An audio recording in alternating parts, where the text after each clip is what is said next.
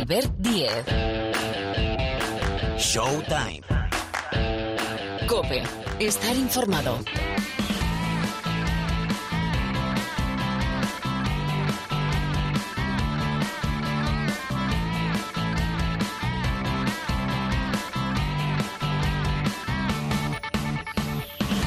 Hola, ¿qué tal? ¿Cómo estáis? Bienvenidos. Showtime, el programa de baloncesto de la cadena Cope. Aquí estamos. A ver si le podemos dar continuidad. Claro que sí, no fallará nuestra cita semanal habitual. Que tenemos muchas cosas, que ha arrancado la Liga Endesa y al final se han podido disputar todos los partidos. ¿eh? Ahora vamos a comentar esas tres incidencias en tres de los encuentros que tuvieron que cambiar de día y de hora por la afectación de la pandemia de coronavirus. Pero insisto, al final la primera jornada se disputa íntegra. Arrancó el sábado y ha acabado el lunes, pero tenemos más porque el miércoles tenemos ya la segunda jornada que se juega entre el miércoles y el viernes y el fin de semana ya la tercera. Enseguida recuperamos a Pilar Casado para repasar, recordar cómo ha empezado la Liga ACB 2020-2021. Esta temporada le va a poner notas.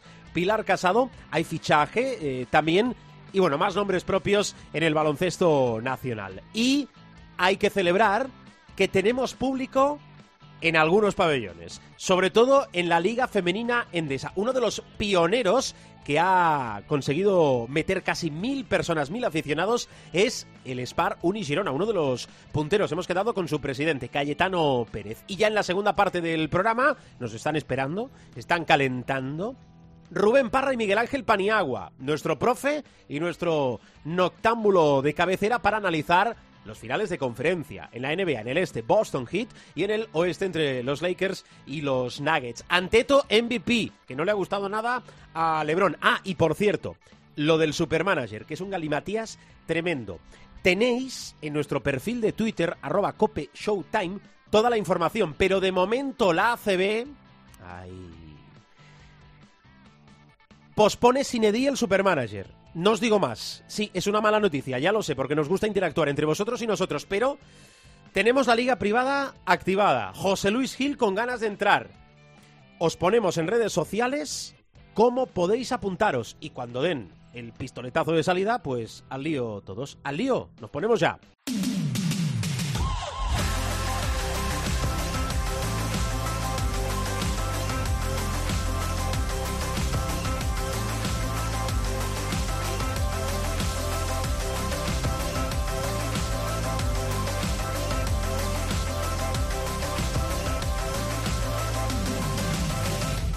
Venga, lo dicho, vamos al lío. Información, servicio, como dice el clásico, para saludar dónde habrá estado durante tantos meses.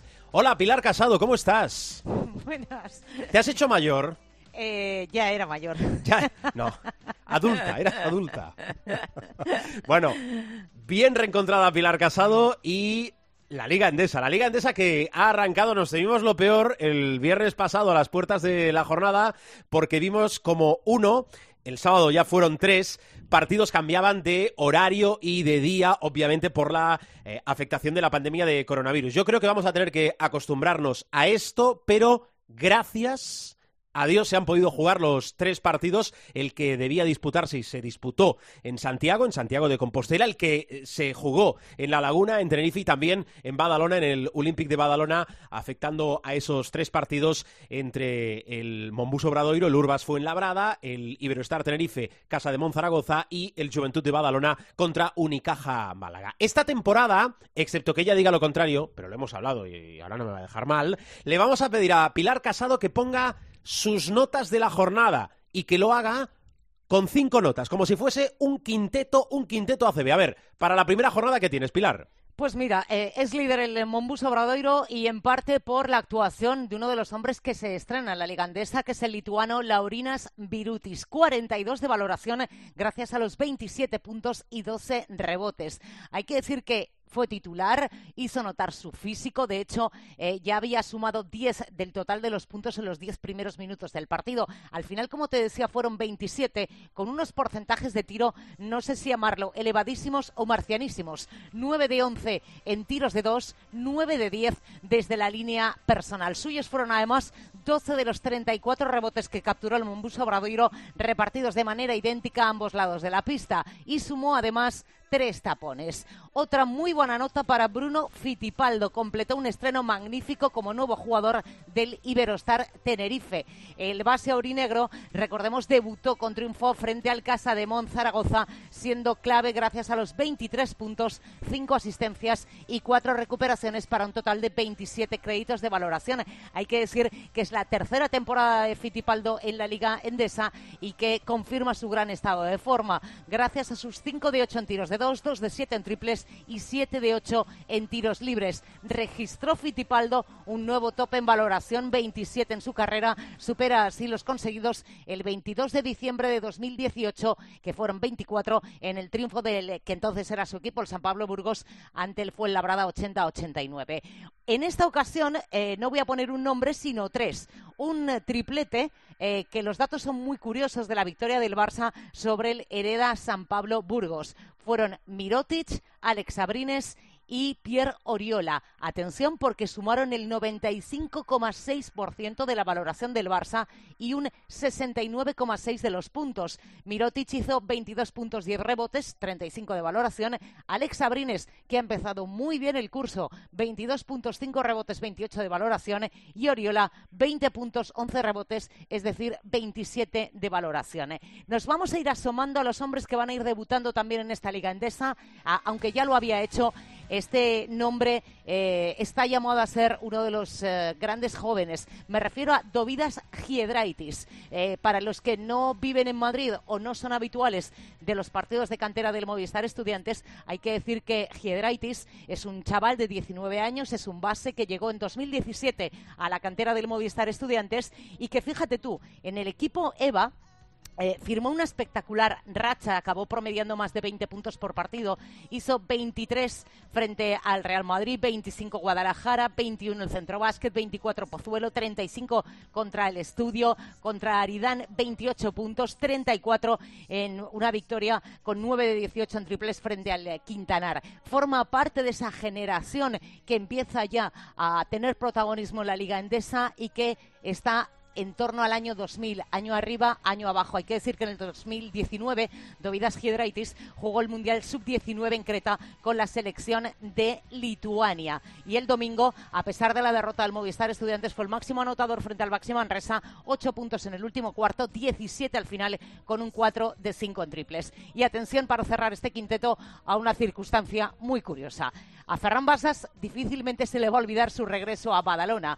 Pero bueno, eh, no porque se jugara con público o sin público, mejor dicho, eh, tampoco a lo mejor eh, recordará, sí, sí recordará que fue el partido frente a Unicaja, pero es que lo más curioso es que en sus números lo poco habitual fueron nueve rebotes. Y estamos hablando de un jugador de 1,81 centímetros, metro 81 centímetros para Ferran Basas. Bueno, es el quinteto de Pilar Casado. Por cierto, Pilar, que tenemos jornada entre semana. En realidad en una semana se van a jugar tres jornadas de la Liga Endesa. La segunda jornada arranca el miércoles con dos partidos, cuatro se van al jueves y tres se van al viernes. Recordad que esta temporada, curso baloncestístico 2020-2021, tenemos una ACB, una Liga Endesa de 19 equipos, con lo cual en esta segunda jornada va a descansar GBC. San Sebastián descansa. Cada jornada, obviamente, con 19 equipos, va a descansar uno de ellos. Por cierto, Pilar, te quiero preguntar más cosas. Jorge Garbajosa, reelegido presidente de la Federación Española de Baloncesto.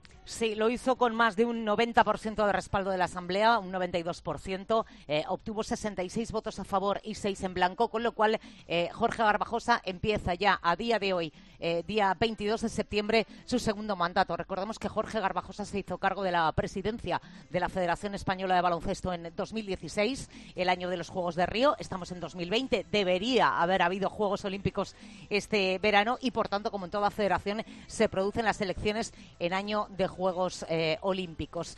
Eh, uno de los grandes eh, valores de Jorge, evidentemente, ha sido el superávit económico a día de hoy de la federación. Él asume la presidencia hace cuatro años en un estado voy a decir, mm, delicadísimo, por no decir algo peor, eh, de cuentas económicamente hablando, tras la salida, recordáis, abrupta del anterior presidente de Pepe Saez. Bueno, pues en estos cuatro años, afortunadamente, eh, la federación, eh, sus cuentas han dado la vuelta, ya es una federación saneada y con ese reto de, en plena pandemia, primero, mantener una estabilidad económica muy difícil a día de hoy, porque no nos engañemos, el baloncesto federativo eh, quitando las elecciones, evidentemente, eh, bueno, pues van a pagar como vamos a pagar todos eh, la crisis económica que se desprende de esta pandemia. le han puesto solución a un tema muy complicado, que es contemplar los escenarios el año que viene, si es que las temporadas van que no podemos acabar, o vaya usted a saber lo que va a pasar en este año debido al COVID, evidentemente tiene el reto de cerrar la carrera de la mejor generación de la historia, hablo de las pistas, porque evidentemente si el año que viene, eh, Dios quiera, hay Juegos Olímpicos de Tokio, eh, es un cierre de ciclo y tiene que dar paso a una nueva generación. no olvidemos que creo que es un gran éxito eh, de Jorge en general de todo el gabinete técnico de esta federación, el haber clasificado a, China en ese sistema tan complejo y a la vez tan polémico de las ventanas, es decir, suyo, como digo yo, y de Sergio Escariolo, es el éxito de aquella España de las ventanas y tiene ante sí el año que viene, en el 2021, por delante dos retos que me parecen apasionantes.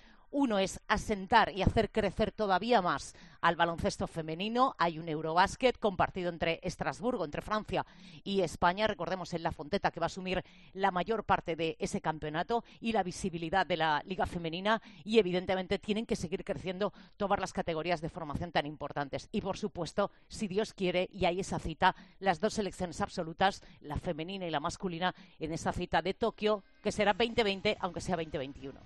Exacto, los Juegos Olímpicos eh, pospuestos un año y esperemos que solo se pospongan un año. Hay una gran incógnita y un gran interrogante, no solo en el mundo del deporte. Por cierto, eh, calzamos para cerrar bloque y ahora vamos con más cosas.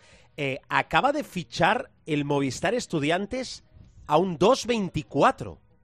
sí, Chris Koumadie. Obviamente con 2.24 no hace falta que os diga de qué va a jugar, ¿no? de, base ya te aseguro yo que no. No, la verdad es que es un, eh, va a ser el techo de la liga.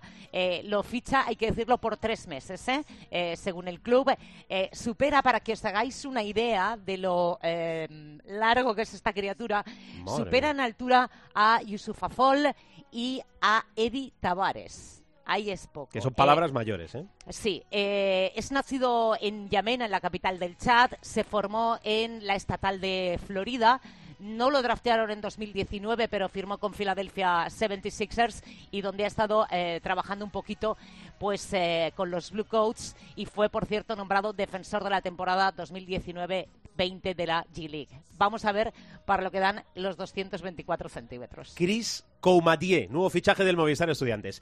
Pilar, eh, te espero la semana que viene. Cuídate y gracias, ¿eh? Voy buscando una escalera. Venga, un abrazo. Adiós, besos. Hasta luego.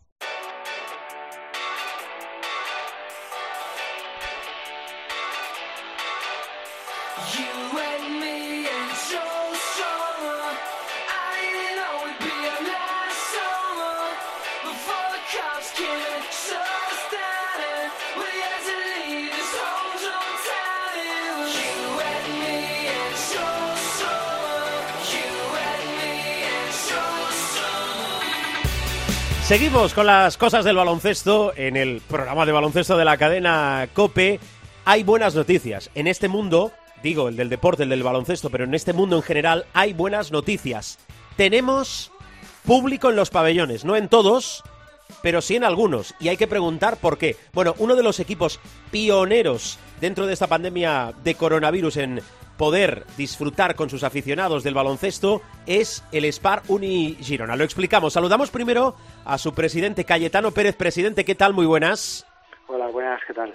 bien, gracias por acompañarnos. Bueno, e, explíquenos, eh, creo que fueron unas 800 personas para el estreno de esta temporada 2020-2021 en la Liga Femenina Endesa que se dieron cita en Fontajau. Lo primero le pregunto, ¿cómo es que eh, pudo haber público en Fontajau, porque vemos que en pabellones ACB no, en muchos pabellones también de la Liga Femenina Andesa tampoco. ¿Por qué en Fontajau sí? Bueno, el, baloncesto femenino eh, está considerado, no está considerado deporte profesional, mm. entonces eh, eh, no depende del Consejo Superior de Deportes, sino que son las comunidades autónomas las que las que deciden. el Consejo ha hecho un protocolo con las diferentes comunidades autónomas y se han marcado unas pautas pero la Generalitat de Cataluña, los pabellones, eh, los grandes pabellones, pues nos eh, obligaron a, presentar un protocolo eh, específico y en el cual eh, bueno pues se hacía una distribución de, de, la gente dentro del pabellón respetando las distancias de seguridad y todos los eh, todas las entradas como se entradas y salida del público y cómo se cómo se gestionaba.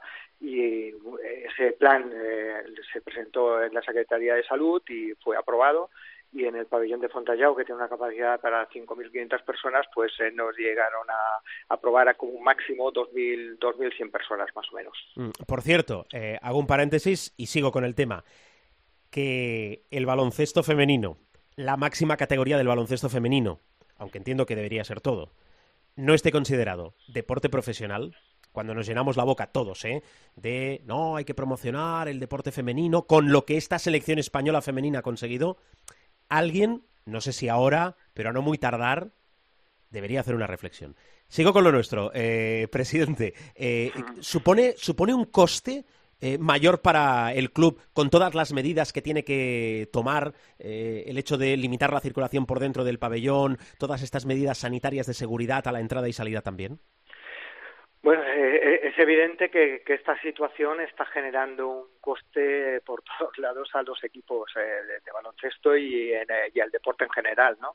El hecho de tener que marcar esos protocolos para, mantener la seguridad, pues, pues sí, hemos tenido que poner toda una serie de protecciones dentro de, de lo que es el pabellón eh, tanto en las banquetas de las jugadoras como para eh, los árbitros, como las entradas, definir muy bien los accesos tanto de público como, como de jugadoras.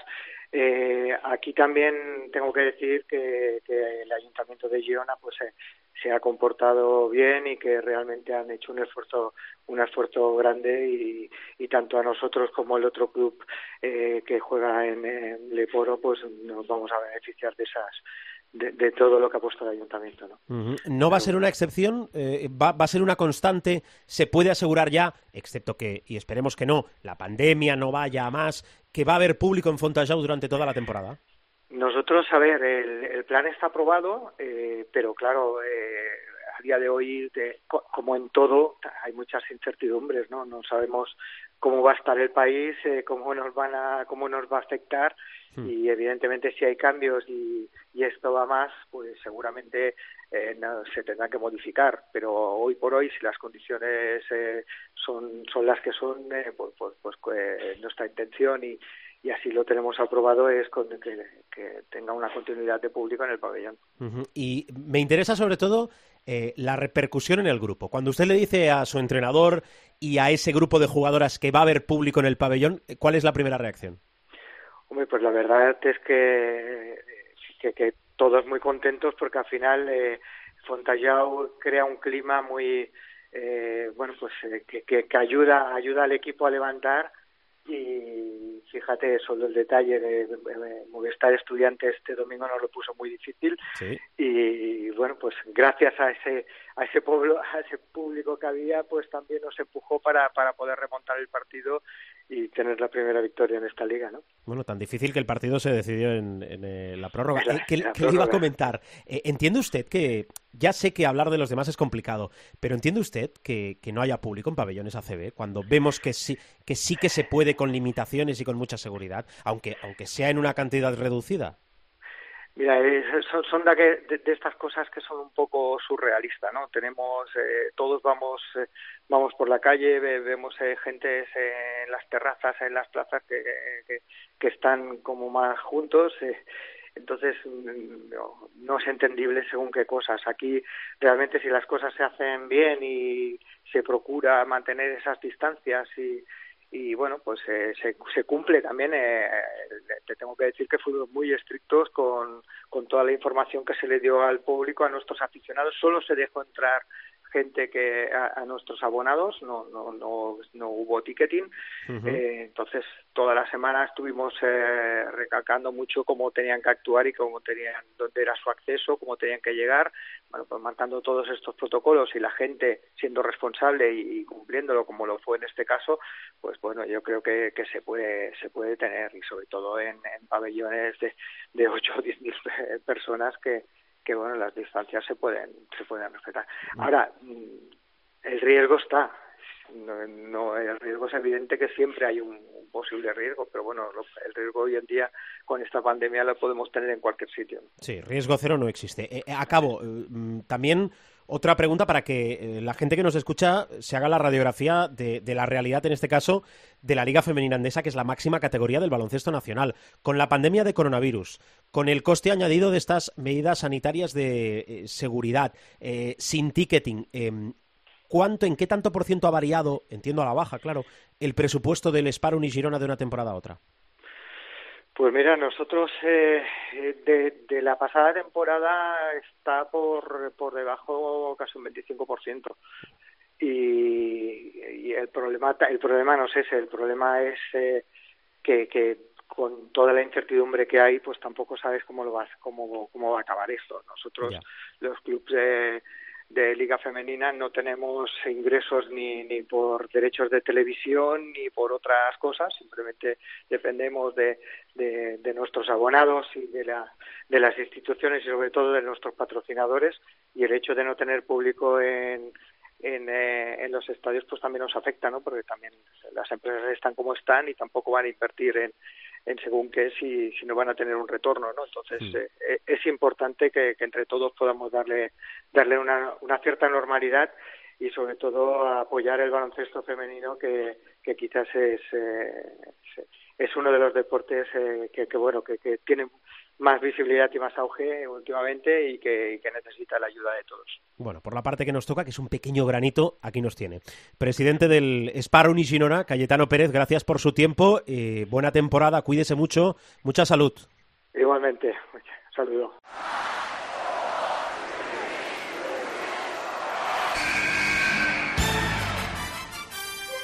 The inbound pass comes into Jordan. Here's Michael at the foul line. A shot on Elo. Decide not to use it. Curry, way downtown. ¡Bang! ¡Bang! Oh, what a shot from Curry! Gasol con ganas de jugársela.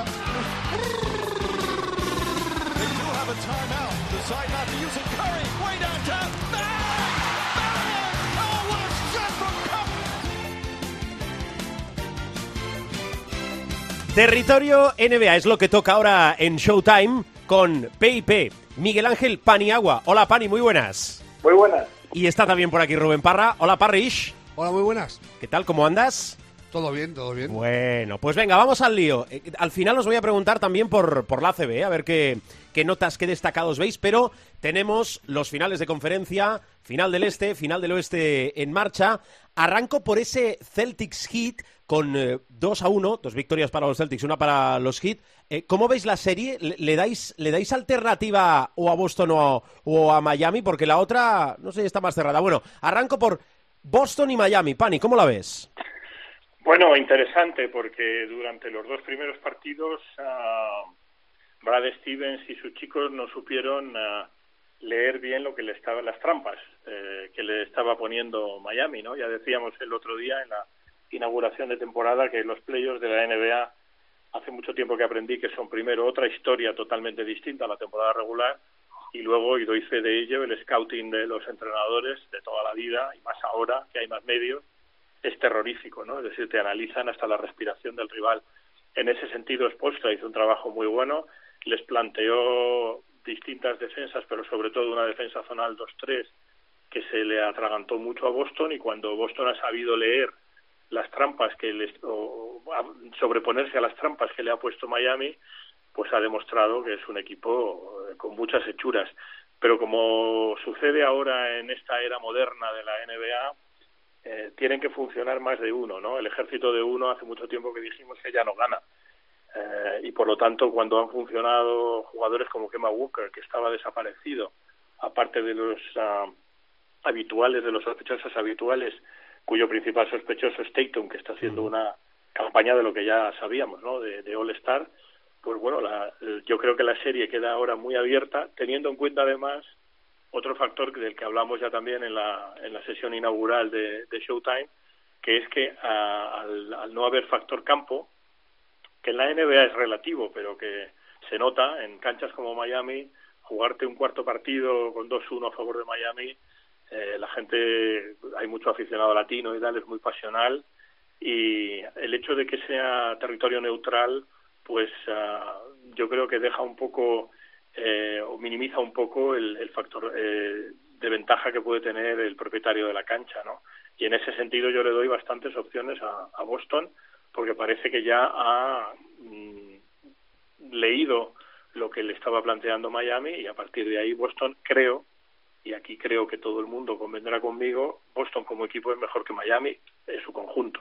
Mm, otra cosa es que lo demuestre. Eh, ha sido vital esa victoria de Boston de los Celtics en el tercer partido de la serie para, bueno, si no se nos antojaba muy complicado que pudiesen remontar con tres victorias a favor de Miami. Claro, Parra, la pregunta que ya ponía el debate sobre la mesa el profe es si con Tatum, por el nivel que está mostrando, solo con Tatum, digo a ese nivel, le da a Boston. Es que no es solo Tatum. Yo creo que, por resumirlo, Miami tiene más, pero Boston tiene mejor. Eh, Miami tiene más porque tiene más jugadores que, pueden entrar y reventarte un partido.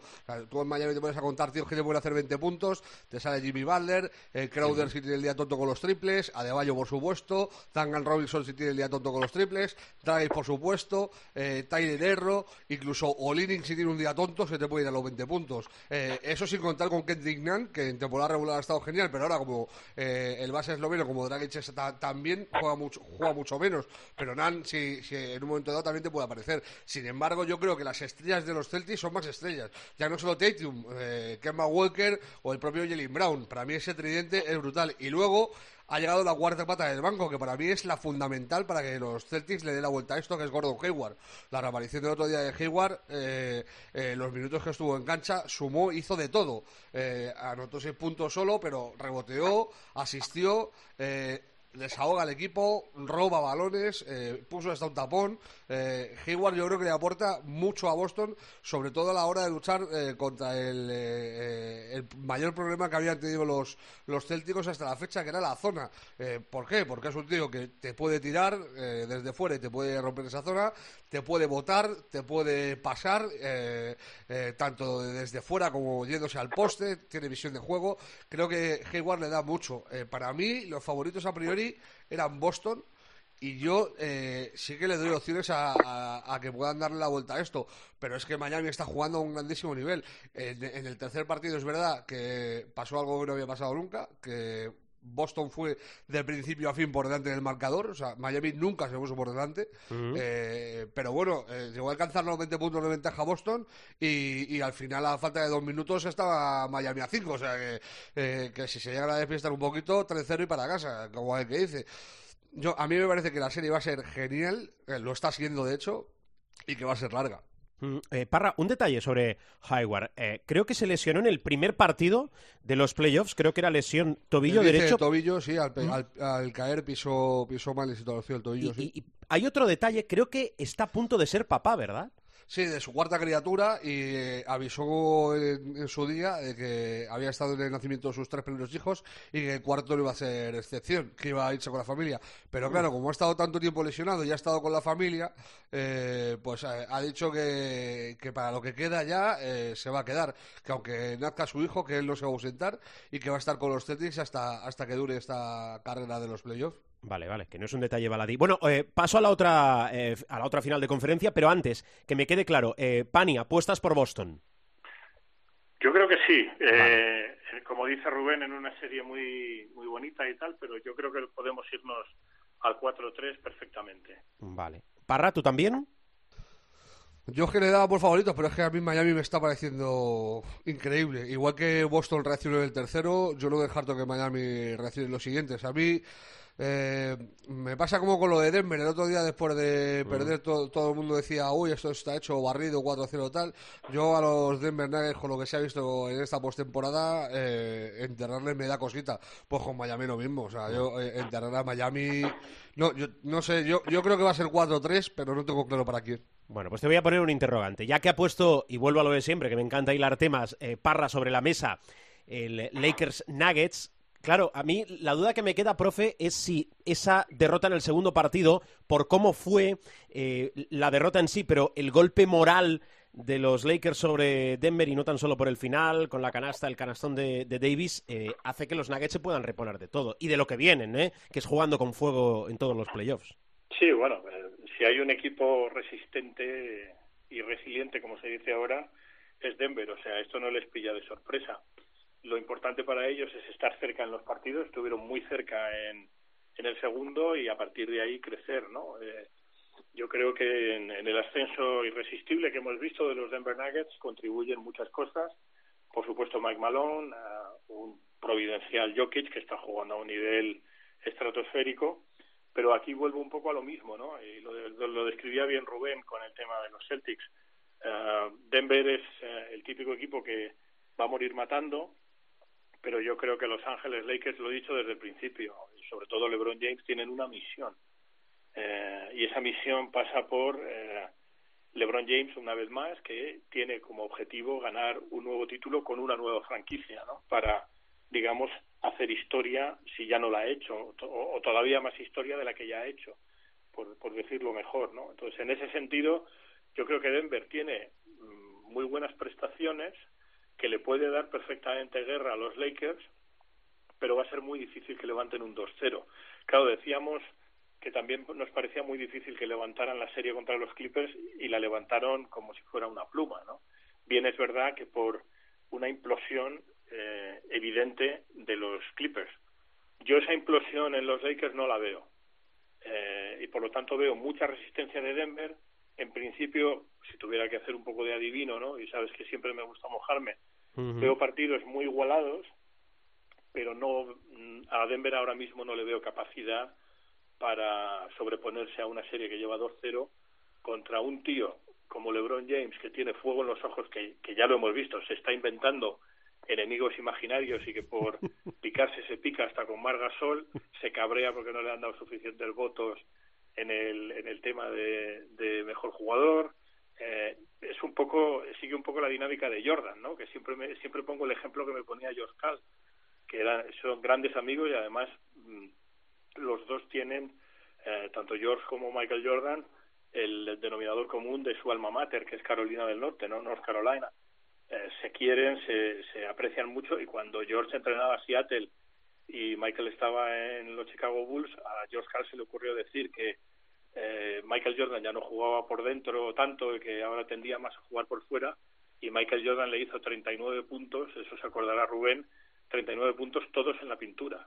Entonces, bueno, LeBron James está un poco en esa, en esa línea, ¿no? Y veo muy difícil que un tío con una misión eh, y un grupo de elenco protagónico que tienen los Lakers con un Anthony Davis muy bueno, Caruso que está apareciendo y luego eh, Rondo que, está teniendo una presencia importante, en fin, tiene también mucha calidad alrededor, no veo a Denver sobreponiéndose al 2-0, francamente. Mm, vale, apuntado. Eh, Parra, te he escuchado antes, añade lo que quieras del Lakers Nuggets que va al tercer partido, pero eh, te quiero preguntar si con el desastre, desastre deportivo de Houston de los Rockets, eh, estoy escuchando que puede pescar, pueden pescar los Lakers y Pelinka su general manager en Houston. ¿Lo ves o no? Bueno, veremos. A ver, yo por ir en, la línea temporal, el jueves hablamos con, con Jordi Fernández en, el partidazo y nos dio una, para mí, la clave eh, suprema de lo que son estos Nuggets. Son tan jóvenes que les da todo igual.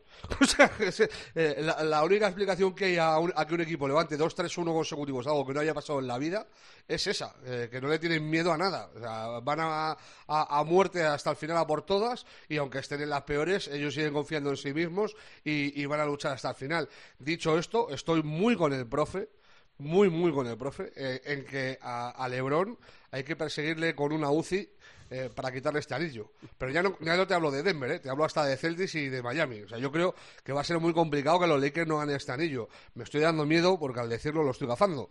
Pero, pero vamos, eh, máxime cuando se da otra circunstancia, que Anthony Davis está en, en nivel de pelearle a LeBron el MVP de las finales llegado el caso. Eh, hasta ahora, en los dos primeros partidos con Denver, de hecho, el MVP es Anthony Davis. Eh, el triple el otro día suena bocina gritando Kobe, además. A mí es una imagen que, me ha conmovido porque me recuerda, lo ponía yo en Twitter, me recuerda a los tiempos de chaval cuando jugabas en el barrio y que te ponías a gritar tú solo. Y quedan cinco segundos, cuatro, tres, dos, uno, tira Magic, canasta. Pues igual, o sea, yo gritaba tira Magic, pues él tiró, la metió y dijo Kobe. O sea, me, pareció conmovedor. Y, se está haciendo mucho de eso. Están televisando las charlas de Vogel de antes y después del partido, eh, gritan un, dos, tres mamba, eh, están haciendo referencia a Kobe constantemente y parece que lo están vendiendo todo como el anillo en homenaje a Kobe Bryant, que a mí también es una lectura emocional para lo que es la, NBA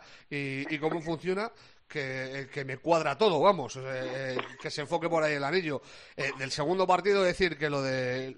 O sea, Planley debería estar detenido, encarcelado. O sea, no puede ser que a dos segundos de final te saquen a cubrir un tío y, pases. O sea, me decía la gente, no, busca el switch, busca el cambio en el bloqueo con, con Jeremy Grant, porque. A ver, monstruo. Le, está buscando todavía. No, no, es que se inventa, Planley se inventa un bloqueo imaginario. O sea, eh, tiene a Davis, a, Davis eh, recto, si él corre para adelante, se pone delante de Davis. Y es un tío eh, de siete pies, Planley, o sea, para, para taponarle y puntearle. Y, gira, o sea, gira como si hubiera una barrera emocional o, imaginaria en medio y se pone detrás de LeBron. Es incomprensible. Máximo cuando ya te digo, cuando te han sacado para eso. O sea, no hay por dónde cogerlo. Yo en Twitter puse que, que es un poco el año 2020, ¿no? que Planley en esa jugada es como el año 2020, que nos estamos chocando continuamente contra paredes, desgraciadamente no, no imaginarias, sí, pero es una jugada. También es verdad que se ha grabado mucho las tintas sobre el muchacho, pero bueno, ya A mí es que me parece un, error muy grosero, profe. me decía el otro día un colega, dice, Malón le mira como, como el emoji este que es este de hemos sido engañados. Pues igual, ¿sabes? te, pongo para defender monstruo y... De todas maneras, hablando precisamente ahora que he mencionado a Josh Cal, que hablo con él con cierta frecuencia, en la mejor traducción al castellano es una traducción libre de lo que me dijo, porque implica un taco muy común en eh, en, Estados Unidos que empieza por F, pero me vino a decir, eh, los Lakers están en el camino de que les va a quedar un, documental cojonudo, eh, por todo lo que habéis dicho, ¿no? Por, por el hecho de, de que están, ah, bueno, pues en una misión, de que tienen a Kobe Bryant como inspiración, todo eso se está grabando y como gané el anillo, la verdad es que va a quedar un documental digno de Emmy, vamos. Que por cierto ha ganado de las Dance el Emmy al mejor documental. Cierto, cierto. tampoco tenía yo muchas dudas al respecto, ¿eh? porque eh, hay, que hay que tener en cuenta que en los meses de bueno, cuando se cuando se salió a, la luz en abril, eh, mayo, no se habló en el mundo de otra cosa. También no teníamos gran cosa que hacer, para que no nos engañen. Estábamos todos enclaustrados, era cuando el confinamiento supremo, pero eh, durante las cinco semanas que, que duró el lanzamiento de, de las Dance, se estuvo hablando de Jordan como yo creo que no se recordaba desde sus tiempos de jugador. O sea, todos los días se hablaba de, Michael Jordan, salía alguna anécdota, salía algún comentario, alguna cosa. Mm. Lo, de, lo del el Emmy para, para The Last Dance lo tenía casi, casi descontado. Por terminar con esto de los Lakers. Eh, yo creo que van a ganar a Denver 4-1 o 4-2, pero yo no creo que esto sea un 4-0. ¿eh? Lo mismo pasa porque también lo dijo Jordi el otro día, los Clippers tienen más calidad, pero los Lakers son más equipo de aquí a Lima. Y efectivamente, los Lakers son mucho más equipo, como se está demostrando, básicamente por, por la forma de, defender. Y aquí hay un factor clave para mí, para los Lakers, y es el Rayo Rondo. O sea, la aportación de, de Rondo eh, en esas alturas de temporada está fuera de toda duda. Eh, en temporada regular, pues eh, al hombre ya está de vuelta de todo y le da un poco igual. Ha sido, yo creo que durante una época, uno de los tres mejores pases de la liga, seguramente, en, la época de los Celtics, cuando eh, los eh, de verde ganan el anillo y tal. Él está ahí con, con Garnett, con Paul Pierce y con Ray Allen, y para mí es uno de los tres mejores bases de la liga. Y, y es que eh, yo creo que no faltamos la verdad si decimos que los Lakers tienen los dos jugadores con más IQ del baloncesto eh, la NBA, que son LeBron y precisamente Rayo el Rondo. Eh, la, lectura que tiene del baloncesto eh, es descomunal. los ajustes que hace defensivos, cómo maneja el balón, los robos que aporta, cómo descarga a LeBron de la responsabilidad de, crear juego durante muchos minutos de partido, que esos son minutos de descanso que a LeBron le viene en fenómeno. A mí me parece que, que Rondo es la clave. Habría que destacar a Caruso también, los minutos que, está teniendo, eh, lo que se vuelca. Un gran eh, Dwight Howard en el primer partido, no tanto en el segundo. Y para mí el batacazo es Kuzma, que también lo comentaba yo en redes el otro día. Eh, cada día que pasa estoy más convencido de que el bueno era Ingram, que yo creo que a esta altura del partido es casi obsceno compararlos, pero cuando se fueron O sea, cuando se fue Ingram en el paquete a Nueva Orleans por Anthony Davis, eh, muchos pensábamos eh, que, Kuzma era mejor. Yo lo digo, o sea, yo la mayoría de las veces pensaba, alguna vez decía, hombre, pues lo mismo Ingram es mejor tal, pero le teníamos más fe al, al futuro de, de Kuzma pero yo creo que está un poco, es el damnificado de lo que llamamos de playoffs, se, se deshace cual, cual azucarillo. Os digo una cosa, yo por tradición, por historia, salvando las distancias con el pasado, a mí me molaría mucho una final Lakers Celtics, pero después que tenga que pasar lo, lo que tenga que pasar. Uh, profe, eh, otro nombre propio. Uh, no sé si la apuesta es correcta, es más que correcta, o hubieses buscado un cambio, porque Nick Nars va a seguir en Toronto. Sí, sí, no, yo, yo no hubiera buscado cambio. Nick Nurse tiene en Toronto muchísimo crédito, es decir, él es el hombre que es un poco el Moisés de los canadienses, ¿no? en, en baloncesto los Raptors difícilmente pensaban en un título y él los condujo. Obviamente los jugadores son los que anotan y los que interpretan lo que él dice, ¿no? Pero les llevó a la tierra prometida del título en lo que fue un orgullo para los para Toronto, para todo Canadá, para el norte, en fin, eh, tremendo. Aparte de eso, es muy buen entrenador, aparte de eso, es un buen tipo y aparte de eso es un héroe canadiense también, con lo cual era muy lógico que el grupo propietario de, de los Raptors le, le hiciera un ofertón y un ofertón que él ha aceptado. Le van a pagar a, aproximadamente 8 millones, 8 millones 100 mil dólares brutos por temporada, que es un señor sueldo y le pone eh, en el grupo de élite de entrenadores Sí, eso te iba a eh, decir, en sí. lo que concierne al pago. ¿eh? Eh, Va a ser de los mejores pagados en, en la NBA. Sí. Muy bien, Nurse, campeón en 2019, mejor entrenador en 2020. Parra, eh, bueno, más allá de lo de Anteto, eh, los galardones individuales que lo hemos comentado al inicio del programa, ¿algo más? A mí me parece que eh, Lebrona, que se le acusa de llorón eh, en muchas ocasiones, Sí. creo que tiene razón. A mí me parece muy poco. Yo que lo, que lo gane Anteto por lo que ha hecho en la temporada regular, eh, sobre todo hasta que se suspende en marzo. eh, eh, la temporada que estaba realizando Anteto es descomunal y, y, es, y es merecido. Como si se hubieran dado a Harden en un momento dado, tampoco me parece inmerecido por lo que estaba haciendo Harden, los números, sobre todo en la anotación de- del jugador de los Rockets. Pero para mí el, el mejor de la temporada ha sido LeBron y que solo le hayan votado 16 de 101 con el, con el, el primer voto, me parece poquísimo. O sea, te puedo comprar que gane Anteto, pero no con esa, no con esa diferencia. Ya te digo, eh, partiendo de la base que a mí LeBron me, me ha parecido el mejor esta temporada. Oye, información servicio, que a lo mejor te pillo, aunque yo creo que no. El eh, cuarto de la serie Celtics Hit se va la madrugada del miércoles al jueves. Sí, lo, eh, se suponía que tenía que ser anoche, pero eh, lo pospusieron la semana pasada para que se igualen las series, para que vayan con el mismo número de partidos. De esta forma, el martes por la noche vuelven a jugar los Lakers con los Nuggets, Vale. eh, jugarían el tercero y ya estarían los- las dos series con tres partidos y al día siguiente, el miércoles eh, por la noche, el horario yo juraría que es a las dos y media, pero espérate que te lo confirmo. Eh, a las Dos y media a de la madrugada. media, sí, efectivamente, a las dos y media, eh, el cuarto partido entre, entre Miami y Boston. Perfecto. Iba a decir eh, con Miami de local, que lo mismo te da que te da lo mismo. ¿no? Te da lo mismo, efectivamente. Exacto. Eh, profe, ¿alguna cosita más? Pues nada, que creo que cuando Rubén estuvo en- como estudiante de intercambio en Florida, Florida era Billy Donovan el entrenador, si no recuerdo mal. Correcto. Luego, pues, y, Cala- y Calatis el base titular. Sí, señor. Oh. Y es un serio candidato al banquillo de Indiana Pacers. Digo serio candidato porque todavía están, eh, y esta me la sé bien porque he hablado con gente de la organización, han ah, entrevistado a 12 candidatos. De esos 12 candidatos van a seleccionar 6. A esos 6 los vuelven a entrevistar. De esos 6 quedarán 3, los vuelven a entrevistar y ahí ya quedará uno. Ese es un poco también para ilustrar, a pesar de que nuestros oyentes eh, tan amables siempre, yo sé que saben mucho de NBA, pero para ilustrar un poco el curioso proceso, que a mí me parece muy bien, pero curioso proceso de selección de entrenadores en donde en algunas ocasiones también se entrevista al entrenador que está en activo.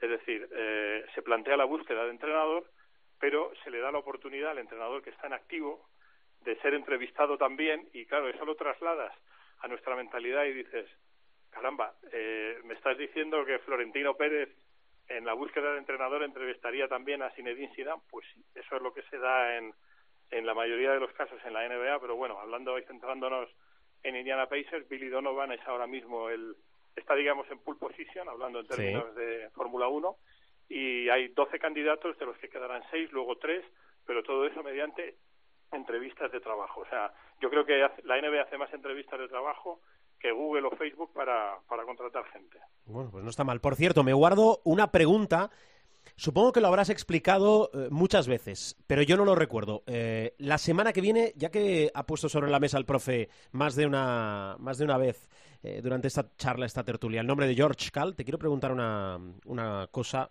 en modo anécdota de George Cal la, semana que viene, pero eso para el siguiente capítulo. Gracias, profe. Gracias, un abrazo. Cuídate, feliz semana. Parra, lo mismo, ¿eh? Disfruta mucho. Abrazo fuerte. Adiós. Oye, no vamos a hablar de ACB. Sí, pero me he quedado sin tiempo. Sí. hasta luego.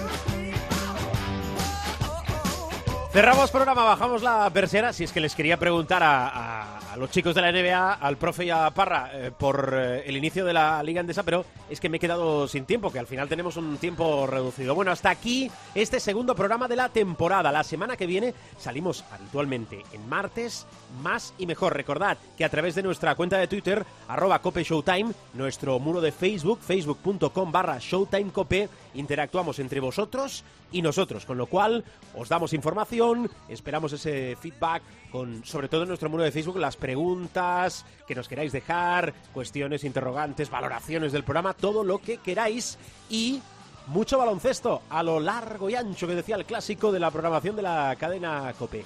Que tengáis feliz semana y recordad también que este programa lo podéis escuchar y descargar cuando y donde queráis a través de nuestra página web www.cope.es, buscáis el espacio de Showtime o a través de los principales kioscos y portales de descarga como iTunes y iVoox. Gracias por escucharnos, gracias por descargarnos, gracias por aguantarnos.